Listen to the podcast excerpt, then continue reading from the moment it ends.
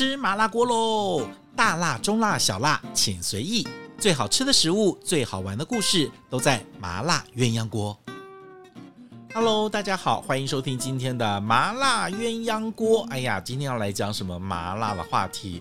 我们今天还是扣着这个又麻又辣、辛辣的话题来聊好了。上次还记得我在讲那些会骗、会骗人的菜吗？我朋友就跟我说：“哎，蛮好玩的。原来这些菜，他们跟名字、跟内容都是有一些不一样的地方。所以你如果没有听过这些菜的典故，或者是不知道它的这个一些故事，你光从名字还有它的食材上面，其实你很难判断它为什么叫这样的名字，为什么用这样的一个食材。那下次我们再来讲这些这些会骗人的菜好了，免得大家。”啊，在点菜之前容易会发生一些误会。来，我们今天来聊一个上次里面有一个小小小小小小很小的话题，那被我朋友抓到把柄了，说能不能继续再聊这个特别好玩的地方，那就是苏东坡在吃东坡肉的时候到底沾不沾辣椒？好，还记得我在讲说这个苏东坡他是四川人，他其实是四川人。那他只是后面啊，因为做官嘛，因为他考试非常非常的棒，所以他考进士好像是第二名，然后就一直升官。但是呢，在后来的整个的仕途，苏东坡其实并不顺利。当然，他的诗词书画这些东西都非常非常的好，但是他就是仕途不顺。那那个时候，其实在北宋的时候，因为有一些变法图强的一些政治的斗争。那所以呢，他夹在这个新派跟旧派、新党跟旧党中间，常常会有一些嗯摇摆，所以呢，就变成这边也不喜欢他，那边也不喜欢他，所以他的仕途不顺，就呃曾经被贬了有三次。那当然后来又回来，又被贬，又回来又被贬啊，这就不说了。我们来讲一下，那他因为后面的政绩非常的好，他也很喜欢吃美食，所以呢，很多人会。呃，传言是民众会送他肉，然后他就炖了这个这个肉，然后就就就很好吃，然后就叫东坡肉。那苏东坡他其实是呃四川人哈，但川菜是辣的，所以苏东坡的东坡肉其实一点都不辣。所以我朋友就问我说：“那他到底有没有沾辣椒？”你说，你说，你说，你说啊，他到底有没有沾辣椒？好，我们来看一下，苏东坡他是四川眉州人啊。那他当然是在这个地方参加考试的。他成名非常非常的早，所以是差不多我们考大学的时候，十九岁的时候，十八岁的时候就考进士，就得了很好的名次，因此而入仕，走上了做官的这个道路哦。那么你现在到四川的眉州那个地方，还有很多关于苏东坡的一些纪念，还有什么东坡宴啊，什么什么一些菜出来。那么甚至，呃，苏东坡的第一任妻子。王佛这个女生，她是苏东坡老师的女儿，所以呢，也因为这个老师里面很多学生都很优秀，苏东坡最棒。后来呢，他就呃，这个两个人就结婚了。那两个人的感情也非常非常好。他们结婚的时候，苏东坡是十九岁，然后王佛是十六岁。呃，苏东坡很多的故事都跟他的一些私人感情跟生活 是有关系的。好，那我们再来。待会儿再来讲他们俩的故事好了啊，我们先来讲苏东坡的东坡肉到底为什么跟辣椒他们之间的关系到底是什么？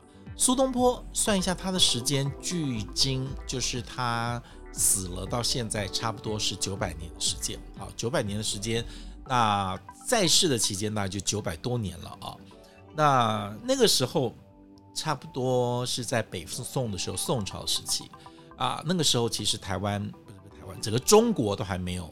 辣椒这件事情，因为辣椒它很晚才传入到中国，它最早是在这个印度群岛这个地方哈。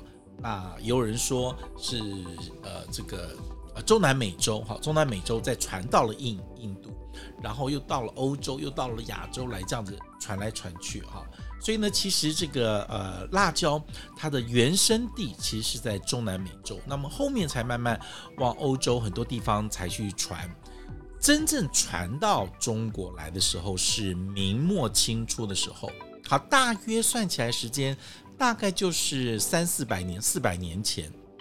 好，所以，我们如果今天说，而且那个时候辣椒进到中国的时候，还是被当作药用或很稀有的植物，真正到菜里面的时候又更晚了啊，又更晚了。所以，呃，真的川菜跟湖南菜跟贵州菜吃辣椒，其实是已经后面的事情了，可能是到清朝的时候了啊。到清朝的时候，那之前的川菜是完全不辣的，所以各位在那个时候九百年前的四川是没有辣椒的。所以，苏东坡虽然是四川人，所以他的东坡肉跟辣椒压根一点关系都没有，因为那不是他的乡愁，甚至他那时候也没见过辣椒是什么。所以在东坡肉盛行的时候是没有辣椒的，这是可以确定的啊。那么现在你如果到四川的成都附近的梅州去看，很多的东坡宴里面有什么东坡肘子啊，东坡什么什么，偶尔还会放一点点辣椒。进去，那那其实是不大对的啊，因为那个时候其实苏东坡是不吃辣椒，也没有吃过辣椒，辣椒是很后面的事情了啊。那呃，苏东坡当然就是呃，他对食物要求的很高，然后也很爱吃，所以他有很多他喜欢的一些菜式，后面就流传了下来。那苏东坡最有名的就是除了跟王弗之间的这个爱情故事之外，就是他其实后面还有两段。所以大家不要误会了，苏东坡是一个专情的人。我们可以说苏东坡是一个多情的人，但他不是一个专情的人。当然，以前就是三妻四妾，也许这个标准在以前来讲应该是 OK 的哦。他在十九岁跟他的第一任妻子结婚的时候，后来就当官嘛，哦，就辗转这样子。那他的太太在二十七岁那一年就过世了。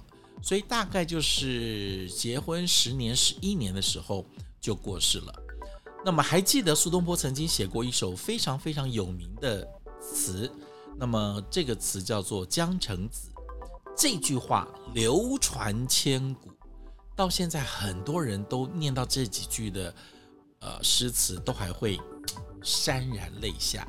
他说什么呢？他说：“十年生死两茫茫，不思量，自难忘。”千里孤坟，无处话凄凉。他写这个《江城子》的时候，刚好是他第一任妻子死掉，就是过世十年的时候，他写的。他说：“十年生死两茫茫啊，不思量，自难忘。”就是他对他的前妻的这个这个这个呃思念一直都在。千里孤坟，无处话凄凉啊，讲的还是思念之情、悲伤之情。那这个是在他第一任妻子死了十年之后，他写的《江城子》。但是根据史料记载呢，苏东坡他其实在他的第一任老婆死了五年之后就再娶了啊，而且娶的是他这个王佛的堂妹，就是他原配的堂妹啊。所以呢，他其实在呃妻子死死了五年之后娶了他的堂妹，然后。又过了五年，就是刚好他前妻死了十年，才写下这个“十年生死两茫茫”。呃，其实再过五年的时候，其中间还有一个女生介入他的生活，就是他又在结第二次结婚后的三年，他认识了一个青楼的一个艺妓啊，就是非常年轻的一个小女生。那当时这个小女生大概只有十二岁，那他只是把她带回家，还没有纳为妾，但他觉得这个小女生。聪慧伶俐啊，于是就教他这个写字、读书啊，写诗词，两个人就这样，有点像，呃，这个叫什么？培养，是不是？我也不知道是不是叫培养。好，后来就把他要就放到家里面来，这样培养了大概四年之后，在这个小女生在十六岁的时候就纳为他的妾啊。那当然，他后来第二任妻子也过世了，他最后就跟第三任妻子就就一直就过得还不错，但最后这三个妻子都比他先过世，所以最后他其实呃过世的时候，苏东坡是一个人的。那苏东坡当然他的仕途不是很顺，就一直到听说他还被贬到不止到杭州啊，对不对？他还到这个海南岛，海南岛。后来他后来因为回。回乡的时候，在路上就病死了，所以呢，他也没有最后回到他的家乡，就留下了千古爱吃的东坡肉，还有千古传唱的《江城子》。十年生死两茫茫，不思量，自难忘。千里孤坟，无处话凄凉。好，我们讲到这个川菜，它真的辣是很晚的事情，就是，而且最早的时候，你知道那个辣椒从中南美洲传传传传到了这个其他国家，欧洲，然后再往亚洲带啊。那时候据说哥哥伦布把种子往这个地方带，才开始有。那么最早当然绝对不会是辣椒来，因为是从呃，就是。从海外运来的，所以绝对不可能直接到四川，也不可能直接到湖南，因为他们在内地，所以一定是从沿岸这个地方开始的。所以其实最早就是闽南、广东这一带接触到辣椒，然后再不断往里面传。但是也有一说，这个辣椒的种子呢，是从丝路、从内陆传过来。那所以两路海路跟陆路都有传辣椒进来，大概也就是呃十五世纪、十六世纪的时候了啊，大概已经十五世纪末、十六世纪的时候。那那个时候呢，在中国很多地方都是把辣椒当作是一个怎么讲呃药用植物，就不是当一个平常的调味料。嗯、呃，为什么当药用植物呢？你若肚子不舒服，一吃就拉肚子，整个就通了。你如果觉得身上很多的郁闷，它一吃辣椒就飙汗，你的血液循环就通了。所以它最早是其实拿来当药的，非常非常好玩。但是你知道，中国人吃辣椒跟这个中南美洲的人吃辣椒相隔的时间非常非常久，因为根据史料的记载呢。中南美洲在公元前六千年到七千年左左右就已经种植辣椒，就在吃辣椒了。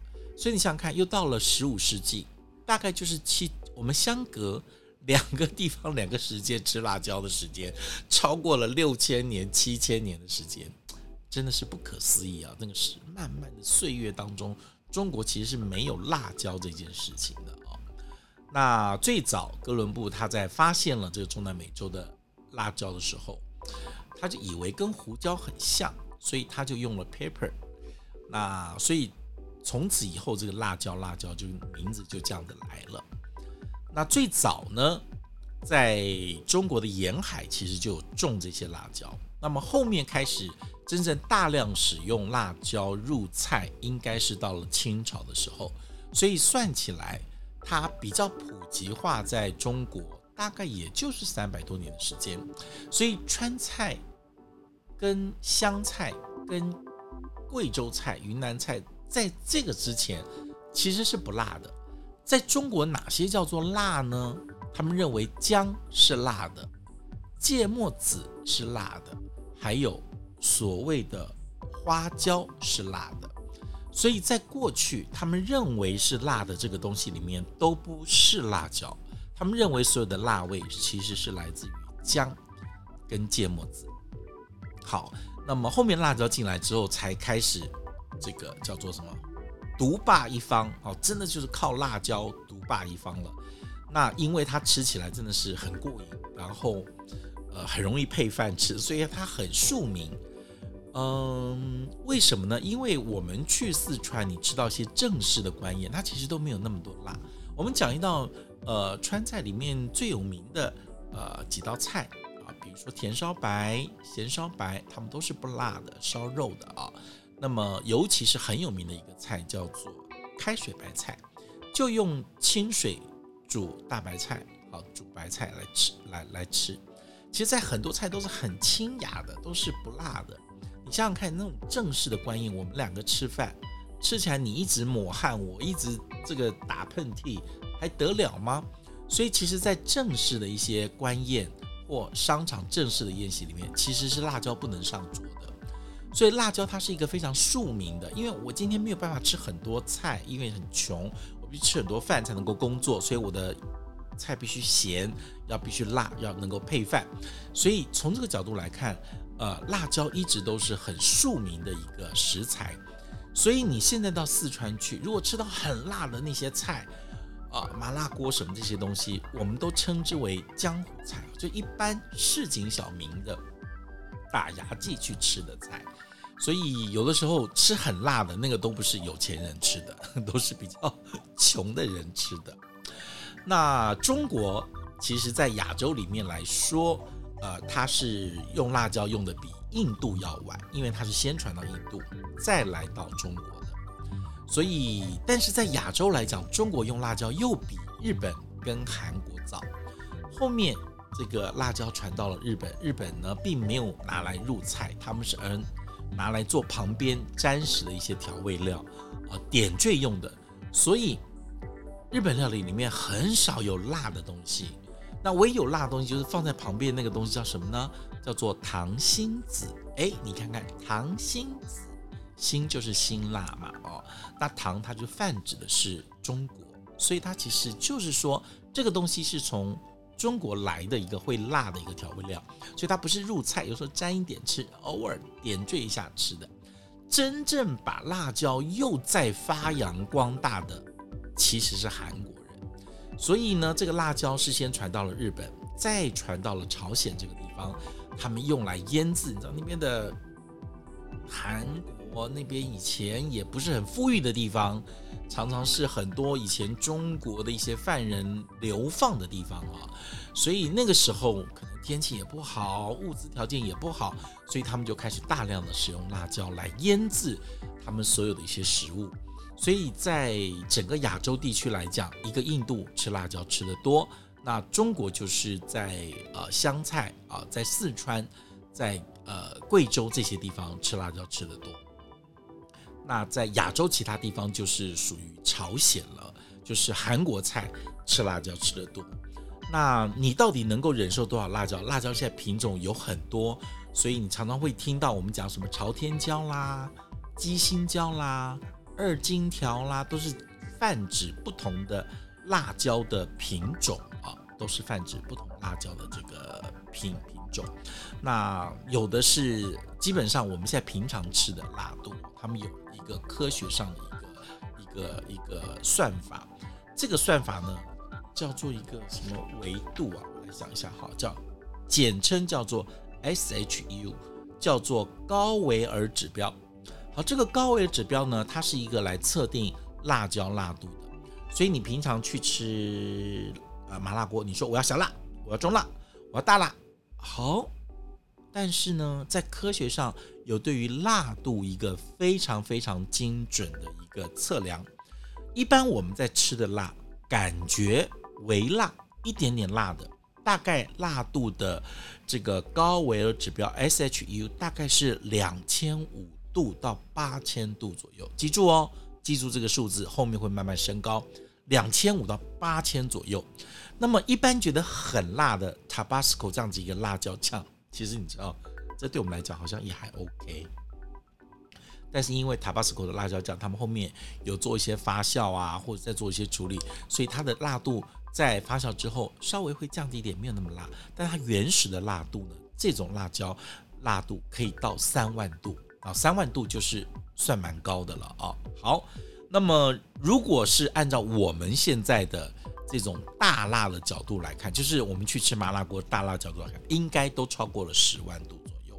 好，我们就来看看，在历次呃世界上刷新辣椒辣度的呃这个度数到底有多少？在二零零七年的时候，印度啊，很多人会说，哎，会不会是那个以前很有名的一个叫什么魔鬼椒？我们待会再来说。二零零七年的时候，印度出现了一个叫做断魂椒。就是一吃就断魂，断魂椒当初曾经测出来的度数是一百零四万。各位，如果你现在觉得我们吃的麻辣锅的大辣是十呃十万度的话，它是一百零四万，就是我们的十倍。当初二零零七年测出来，在金氏世界纪录里面最辣的是印度的断魂椒。大概有一百零四万度，在二零一零年的时候呢，有另外一个辣椒叫做纳加毒蛇，这个品种的辣椒以一百三十八万度超过了之前的断魂椒，当时也收录在金氏世界纪录。各位还没有结束，这个竞争一直在最近的十年当中不断的被刷新。在二零一一年的时候，在澳洲有一个公司检测了一个最新成熟的一种很小的一个鲜红的辣椒，这个辣椒有很长的名字哦，注意听一下，它叫做特立尼达蝎子壮汉 T 辣椒，很长吧？你背不起来，我再念一遍，叫做特立尼达蝎子壮汉提辣椒。好，这个非常长名字的这个辣椒呢，辣度达到了一百四十六万度。超过了前面的这个毒蛇啊，一百四十六万度，一百四十六万度。好，我们继续加。二零一二年的时候呢，呃，在美国一个南卡罗纳州曾经测定一个男生，他中了一个叫做卡罗莱纳死神辣椒啊，死神辣椒，这个大概就是我们后面认为最最最最辣的啊。那么这个是全球最强的辣椒。当时测出来的辣度是一百五十六万度，好，一百五十六万度，比之前的还要多十万度，好，但是这个是在金世世界纪录上面有记载的，那后面有一些其实没有列入的，在二零一七年的时候，二零一七年的时候，曾经有一个辣椒叫做龙之气息，好，龙之气息，它。他无意中种出来了。他当初种这个辣椒的时候，龙之气息，他只是要来参加花卉展，结果没想到他的这个龙之气息的辣椒打破了记录。当时测出来的这个呃高维尔指标是两百四十八万度，又比之前的简直是往上跳了一级，跳了大概有一百万度，哈，一百万度。那这个品种是在英国这个地方被发现的，被发现的。